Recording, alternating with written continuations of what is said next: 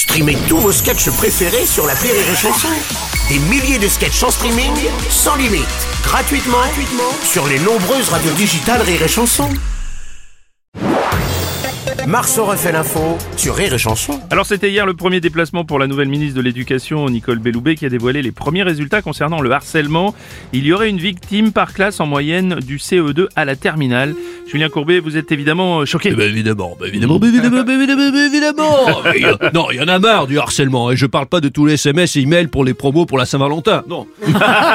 le harcèlement scolaire. On nous annonce une victime par classe. Alors c'est en comptant le professeur ou pas hein? Parce que si c'est le cas, faut peut-être compter deux victimes par classe. Hein c'est donc une victime à environ sur 35 élèves. Enfin plutôt une victime sur 50 selon les syndicats. Oui. Alors, attention, parfois le harcèlement continue même après la terminale.